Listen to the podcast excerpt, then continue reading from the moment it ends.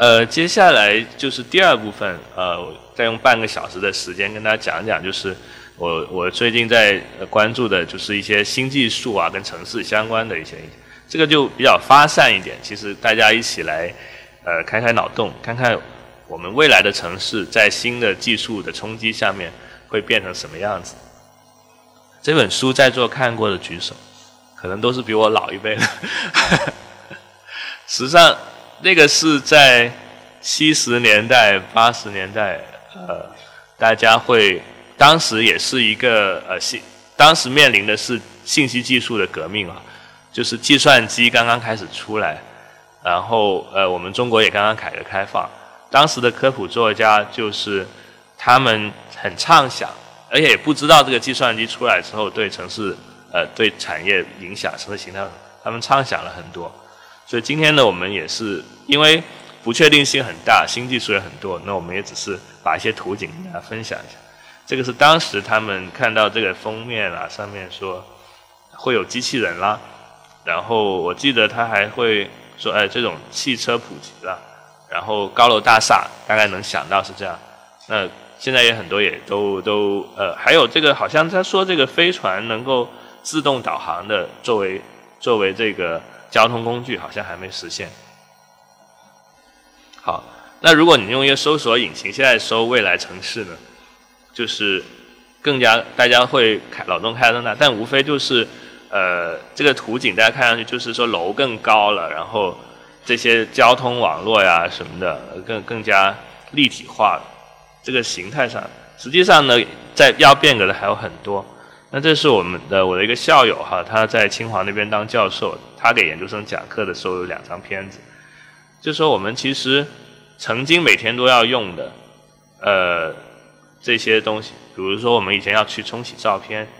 然后 M VCD、MP3，呃还有卡带、掌上电脑这些，转眼间就就已经消失了。那正在消失的包括我们。什么单反相机现在很少人拿出来用了，当时都很多钱买了，但日常就拿着手机。然后接下来可能现在正在用的这些东西，呃，什么云存储啊、视频通话呀，呃，电动车、无人驾驶这些，慢慢可能就是成为习习以为常的。然后互联网加经济，两个手机 app，支支付宝跟微信基本上可以包办我们百分之七八十的日常的。城市的公共服务是吧？说明这个变革的速度是在一个很大的加速度去去去推进的。呃，那我们有几个关键词，就是小型化、居家化、呃共享化，然后什么东西背后都有一个算法，然后个性化、连锁化，这些就是因为有了新的这个呃数据技术的支撑之后，很多东西变成方便了。但是人呢，也变得越来越会是受到记录，受到，就是你到哪儿都留下一个脚印，而且这个脚印后面会说慢慢形成了一个，嗯，我后面再说会形成了什么，呃，那这样的反而是人可能以后他的居所呀，就是最终极的居所是更加自然，就是哪天你不会被二三十个手机工作群登出来，呃，你要回，然后。哪天你去哪儿是没有人知道的，当然前提是安全的条件下，这是一种呃新，就是以后所谓的最终极的，就是这所以就是很要要自到自然中去，可能人会越来越多想到自然中去，因为受到享受这个便利的同时，受到这个数字化经济的的约束或者是监控越来越多了。那他也提到说，未来会生活会碎片化呀这些。有这些趋势，物联网无处不在，以后我还会讲。那现在是一个大数据的时代，呃，每两年呢，我们地球上的数据量就会翻一番。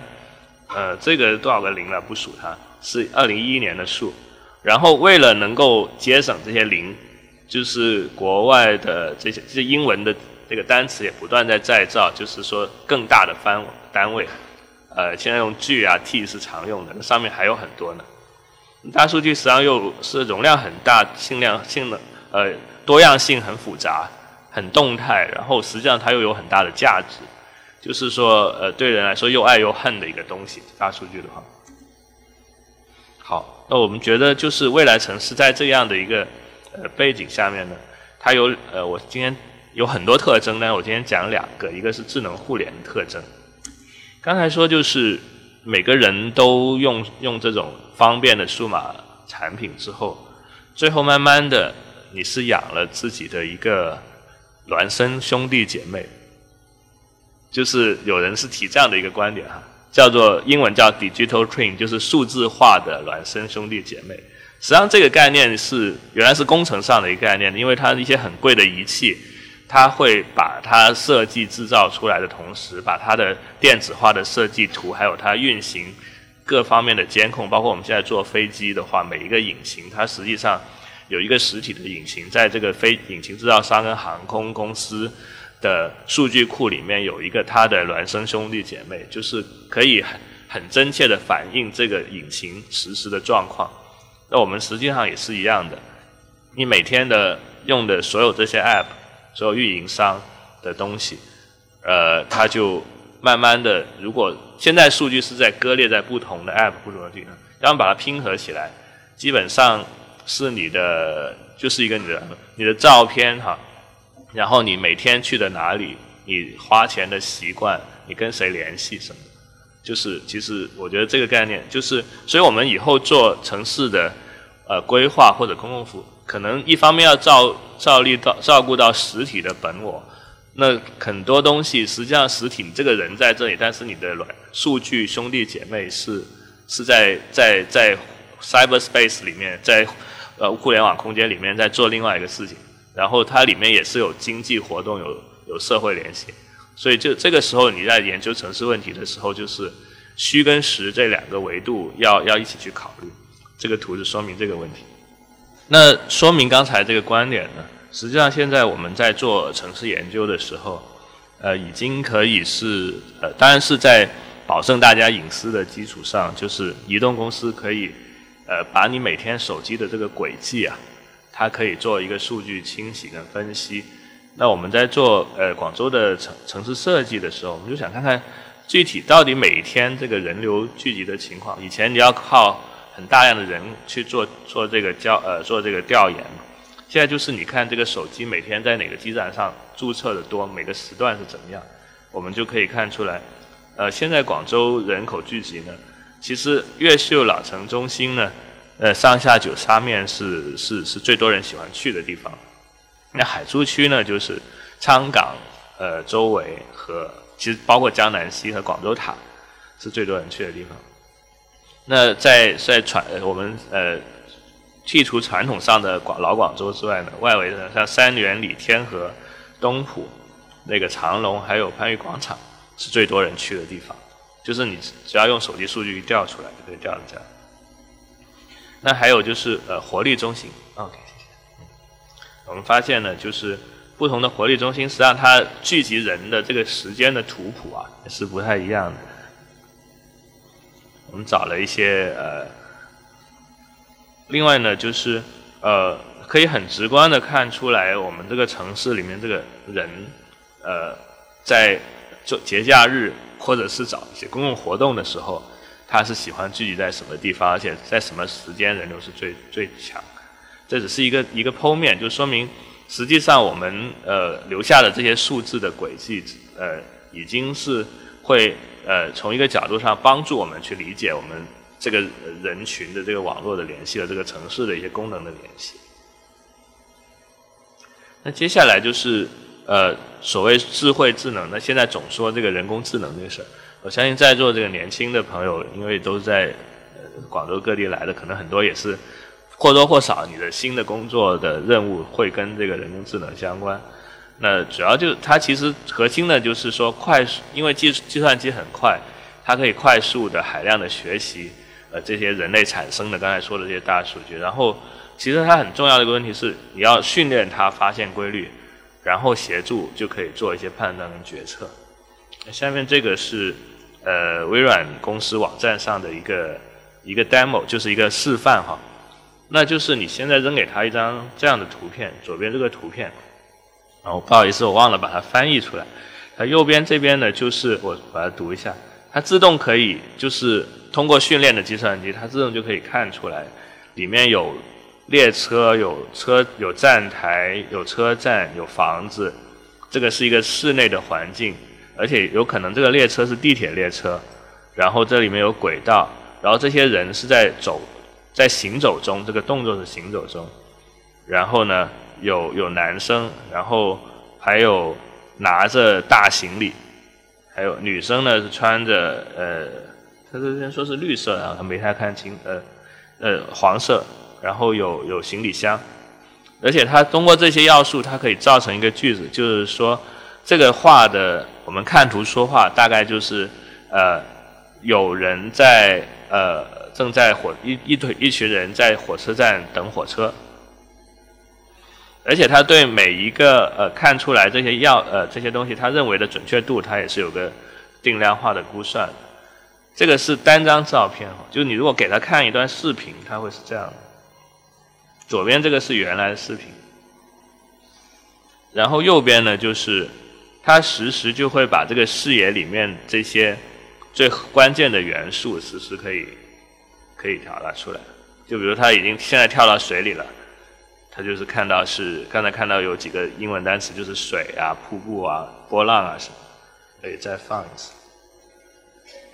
在上面的时候看到是室外啊，有人，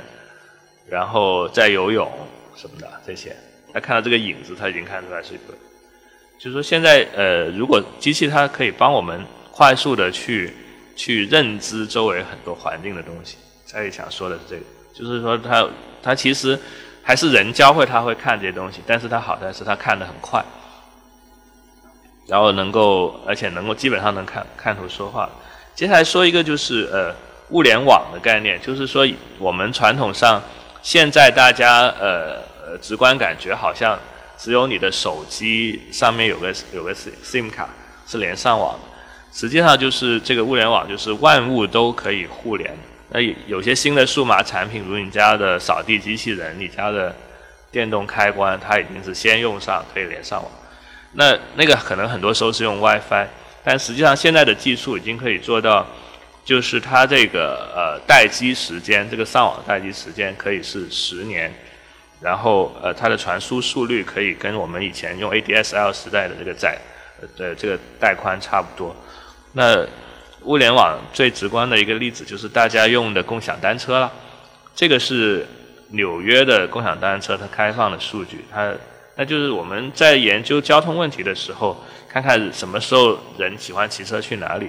它背后上就是通过这个物联网的数据把这个实时的路径可以传出来。这个是呃摩拜的北京的一些数据，就是它一一周里面周一到周六。呃，周日，然后不同的时段、不同的工作日，它实际上那个峰值是不一样的。这个呃，它实际上就是现在摩拜的话，可能我再简单科普一下，应该大家都清楚，就是要么是在你的那个呃那个车篮车筐上面是一个电池板，要么是你骑车的时候给它发电的电池板，然后里面实际上就背了一个手机芯片的，就每一个摩拜车、共享单车里面都有个手机芯片。他就用刚才说的这个物联网的技术，实时的传输你的路径，然后它后台后台除了说它实现共享单车这个功能之外，实际上我们累积的这些数据，还会是一个很重要的一个数据资产，就是可以发掘很多呃商业价值或者是公益价值的一些一些数据分析的结果。这个是单呃就是单独一个物联网，那接下来就是呃。物联网跟这个信信息网络大数据在沟通之后呢，就是现在老款的所谓的无人驾驶车，它很贵。为什么贵呢？就是因为，呃，它一个车里面要把刚才的那个我放的那个能能够看懂，就是要装很多程序，要看懂所有的路况，这个所有的这些东西要挤要放在这个单车里面，要有个很贵的电脑，所有的摄像头啊这些。都要超超级贵、超级精精准的，所以它就价格就降不下来。但是有了物联网之后，呃，就就不用说他去看这辆车，呃，周围有几辆车，车跟车之间是可以像蚂蚁碰触角那样，但它是通过无线网络去去去通讯的。就说我我这个车我自己走在这个马路上，我会告诉他这这周围我我现在位坐标是哪里，我速度是多少，然后我的我我然后其他的车也知道，那相互之间就就会呃可以只是做一个判断信息判断，就不用说做太大的信息的这个认认知。另外呢，我所有的这以后所有的这些道路啊什么的，我还会有很多信标，像交通灯，我不单只是红绿灯给人看，它还要电子信号发给这些车，说我前面多少公里是红灯，然后路边我这边是几车道，就是你一开到这个车上，它自动就知道。所以这个就是呃物联网加上一些大数据之后，就我们以后这个无人驾驶可能会更快的到来。现在我们这个在广州南沙也是。引入了一个很大的这个呃无人驾驶智联互互呃智智能互联车的这个这样的一个企业，他们好像我上次跟他们聊天，他们说他们想在呃天后宫里面那个呃公交车去去做这样的一个推广，但是现在就有一些安全跟法律的问题了，就是公园管理处说我很欢迎，但是你这个车如果碰上了是算算算是谁的呢？就是这个法律问题还没解决，可能还需要一些时间去。协商，好，呃，那前面是几个分量的案例，那我们现在就把它凑在一起，太多高科技了，现在可能讲不完。凑在一起是大概以后的未来城市会是什么样？这个字母表公司就是 Google 的母公司，叫 Alphabet，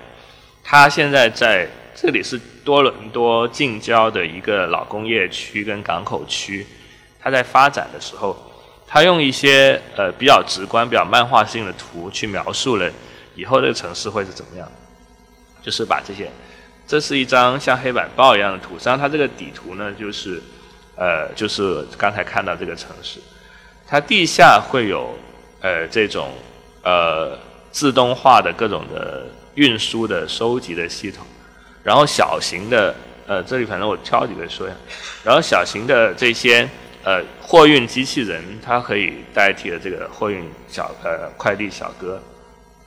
然后所有的房子呢都是呃绿色化的智能化的设计了，然后还会有这个呃它里面基本上想是消灭这个呃汽车私人汽车的存在，所以它一会会有看到图会有一个小型的无人驾驶的这个这个公交的系统，然后还会有更多的公共空间跟交往空间。这里就不一一展开了。那它里面如果是说技术高深一点，它就是实际上也是有说到我刚才那个 digital twin 的概念，就是说它除了呃基础设施、公共空间、交通系统上面的房子之外，它加了一层大家摸不到，但是实际上存在的就是呃数叫做数据层，就所有这些东西都是通过它的呃 数据模型在互联在一起的。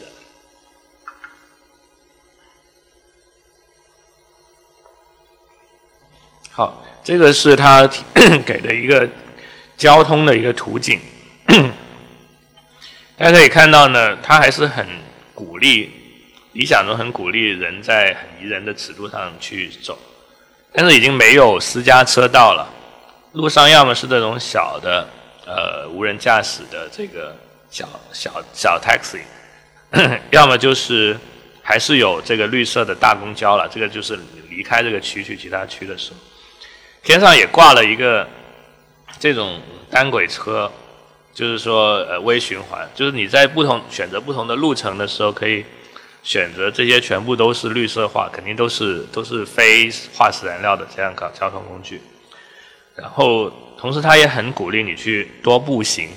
因为呃大家都低头族了，然后自动化了，呃为了保证健康，还是要多骑车多走路，所以他把私家车赶出去了。然后让让你可以很很舒适的、很安全，而且这些车理论上，它如果够智能的话，也不会撞到人，它会避让人呃，这个图景呢，就是呃，它还是强调人跟人要出来交往，就是说虽然是很高度智能化，但是它把这个空公共空间啊、水边啊这些地方，然后呃餐馆啊这些。呃，做成很多不同的形象，这个是传统城市规划可以做到了，就是做加更加宜人的交往空间。但大家注意看到它，为了他还专门呃这个自行车他还是不让它太智能，他他说你最好还可以修修车啊，跟人聊聊天啊，就说呃反正就是制造这种人能出来交往，不要是锁在这个数码空间里面这些机会。好，那实际上以后这种城市呢，数码化的城市，呃，它怎么样建成？呃，是应该是大家的力量可以更更加多的表达意见。这里放一个那个麻省理工他们开发的一个好玩的东西。啊，对，就是以后做城市规划的时候，呃，可能更加多的。现在其实国内我们很多同行也在尝试，呃，会请大家要么用个网呃网页的手段，要么是我们一起来摆摆乐高积木。这个乐高积木是智能化的乐高积木，就是我觉得这个城市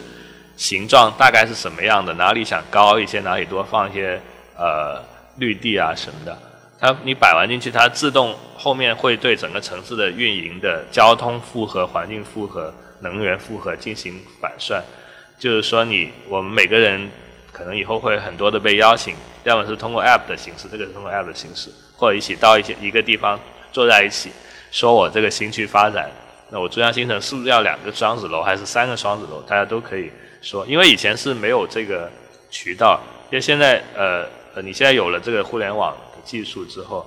就是这个公众参与的这个这个能量，这个方法是。还有平台是越来越清晰的，那而且呢，所谓人工智能，呃，现在一般放言说，就是最核心的不是说让计算机自己会想什么，它其实所有东西还是我我个人认为啊，当然有一些观点不同意，还是人要教它的。那在在城市模型、城市发展的角度，就是我们越多的公呃大家市民的意见会通过这个平台汇聚到一起。那它以后智能化的所谓城市模型算出来的方案呢，是会会会越越越多的智慧在里面。实际上，我们城市发展有很多传统的智慧，千年累积下来的，其实是很好的。比如我们下面要讲的，呃，绿色低碳城市。那像我们西关大屋就是不用空调的，非常好的一个历史智慧。那这些智慧以前就是因为快速的发展，然后工业化时代的发展，都丢失了。那慢慢，其实以后会通过这样的一些平台去去可以把它汇聚起来。对，它大概就是你那个城市的影像很直观的，可以在你的手机 app 里面或者你现场的积木里面去去去进行一个互动。然后，而且互动完呢，以前你互动完就是记下来一堆问卷，然后很难分析嘛。它这个是后台有有模型实时可以反馈。变成分析呃，变成注定量化的结果就非常好。好，呃，讲了第二个方面，未来城市的一些设想，就是绿色永续的城市，这个也是要高度关注的。呃，我们先看看呃纽约它定的这个呃城市的有两大的发展目标，左边这一栏就是说要更加绿色化，呃，它有些图表了，我这样解释。首先是它要呃有百百分之八十跟百分之五十的这个碳减排的目标，然后要达到这个零零废物，就是所有废物都回收再造，还有呢是空气质量要好，然后要更多的这个呃公园呐绿地啊这些，这个还有是把一些 brownfield 就是棕色地带，就是旧的工业区全部都把它土壤清洁化。水水呃，这个水要看清洁的用水。右边这个呢，就是他讲到在呃社区呃房呃这个呃房屋基本基础设施和呃沿岸岸线，我们都要一方面是左边是要绿色、要低碳、要节能环保、要宜人；右边是我们要时刻警惕这个呃极端天气跟自然的力量对我们带来的摧摧这个这个。威胁，那像现在台风啊、暴雨啊，哪怕广州都去年还是前年刮龙卷风，刮到半个城市停电，就这种可能以后会越来越多，因为是自然或者是人类以前污染造成的一些结果。那实际上我们另外一个老大哥城市上海，其实他提的目标也都都是呃，除了一些高大上的社会经济啊这些蓝图之外，也都是很重视这个呃生态保护，然后低碳发展，还有就是城市防灾体系，资源跟信息服务体系，还有生命线运行系统，就觉得这两块是。未来城市，你不管再高科技再什么，这两块是越要怎么怎么强调都不为过，怎么加强都都不会说是浪费投资的。呃，这里呢就是有他们纽约，呃，就是其实纽约这个地理位置跟广州还挺像的一个河口地区。那我们现在广州呃在珠江新城啊这边，海拔也就是不到十米吧。反正天河区，我记得最高的地方就是以前我们小时候我们家什么五山啊那地方，就是三十多米，就是平均你看到那个海拔。那呃到了南沙的话，基本上所有的建设就是广州南沙区，它很像曼哈顿，所有建设都是要填土的，就是自然就是零米或者零点几米，它要填到六米，就是才能够建设。那这个是纽约做了一百年。呃，就是对，二零五零年、二零八零年、二零二幺零零年，可能被海平面上升造成损害的地区哈，就是所以他们可能不过也这个就是两方面看，一方面我们中国好像现在不怎么太提这个海平面上升，它也是一种呃全球变暖的这个呃说多一句就是也是国际政治经济的一种博弈手工具，就是它的它的呃。潜在危害我们是要要注意，但是呢，也不一定像西方说的这么夸张，呃，所以呢，但是它西方的城市它基本上都沿，尤其是沿海的，言必说这个全球变暖，说的太多东西。那他们画出这个图之后呢，他不是说消极的去害怕，或者是做一些很丑的提防。我觉得他纽约他这一点还是，他就有一个 The big U，他因为正更好是。最需要防护的地区是一个 U 型的地带，就是呃下曼曼哈顿中下层这个地带，他就做了很多，呃，就是一方面提高这个堤防的能力，另外一方面呢，它这些空间因为大多数时间洪水没来的时候，暴风潮没来的时候，还是冰水岸线很好的，他就注哦这个图放的有点小了，他就是在这个堤建出来这个堤的时候，增加了很多绿色的这个呃公共空间。呃，然后增加这个城市的活力，而且是刚才说到，他要让更多的人喜欢去跑步，喜欢去走，然后来保持健康。因为现在人太方便了之后，这个健康问题还是要必须要要靠运动来解决。这个是他做的一些效果图了。然后整个其实现在如果有去过你纽约的话，你去那个坐船去自由女神像，你妈的那边。它以后都会有一个大的改建，就建成这种公园化，然后实际上是核心的功能是堤防，但是堤防外面可以有很多的做法，把它做得更加健康、更加活力。那我们广东省呢，也有这个设想啊，就是我们因为现在叫做什么粤港澳大湾区，就以后可能越来越多的城市是围绕着大江大海，就现在。老广州为什么千年这个城址在在在这边比较好？因为它还是背山，而且面的不是太大的河，就离这个外面外海还是有点距离，它就比较遮风挡雨嘛。但现在城市都喜欢，呃，一个是物流方便，另外是人越来越喜欢冰水空间，都会往这个外海啊、大洋大海去走，还有这些河道。那我们就建议你这个堤防肯定是要做的。但是做的过程中，我们也可以把这个所有的这些堤防上堤的顶端和堤防的外面，平时不怎么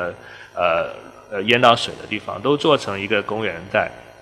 那就是呃原来只有绿道，这个公园带不需要太精雕细琢，就是可以在安全的前提下，呃让它有更多的郊野的自然空间。就像我们刚才说的，因为现在人太需要自然的这种感觉了。那那就是呃，慢慢的我们在促成这个事情，沿着这种，比如说我们有这个广佛之恋呢，我们想想做一条，在反正这个也行，如果大家觉得感兴趣的话，也可以不同渠道去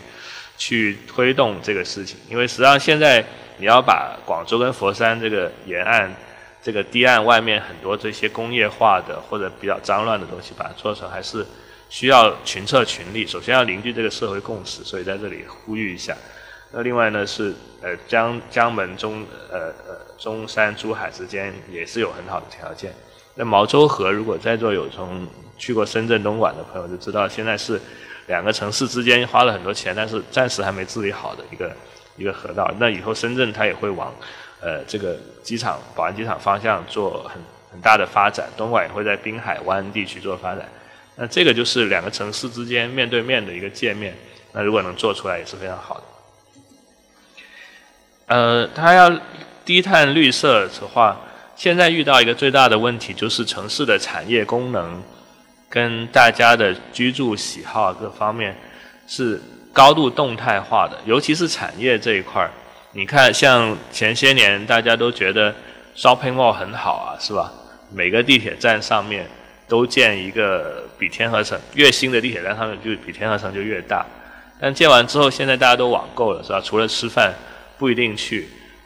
那就是说你呃，这个经济新经济它就是瞬息万变之后，你可能一个建设项目从论证到建成，起码五年到八年的周期，建完之后它的功能有改变，那它这个是一个很极端的例子，就是说以后城市就不要那个房子啊，不要把它建，就是建个毛坯的架子，它能够承重就好了，然后里面这些功能可以。集装箱的模式，而且是可以循循环再造的集装箱。今天你可以塞进去是是公寓，明天塞进去是办公空间，后天可能是个小餐馆。这个是也是刚才还是谷歌类公司提的一个思路。我觉得当然这个脑洞开的有点大，不过它的有些理念还是是是可以。呃，像现在我们实际上市场的力量也是做了很多这种尝试了，就比如说。Co-work 共享办公空间啊，这些大家在中央系统这边都看了很多。就是因为你只要少，因为你建一个房子，建完呃，像中国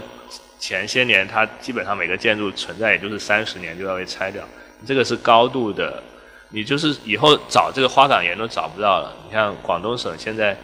基本上如果要保住山，你就不能开石头，那你这个建设的材料都很难找，那最好就是能循环再造。这个也是绿色的一个体现。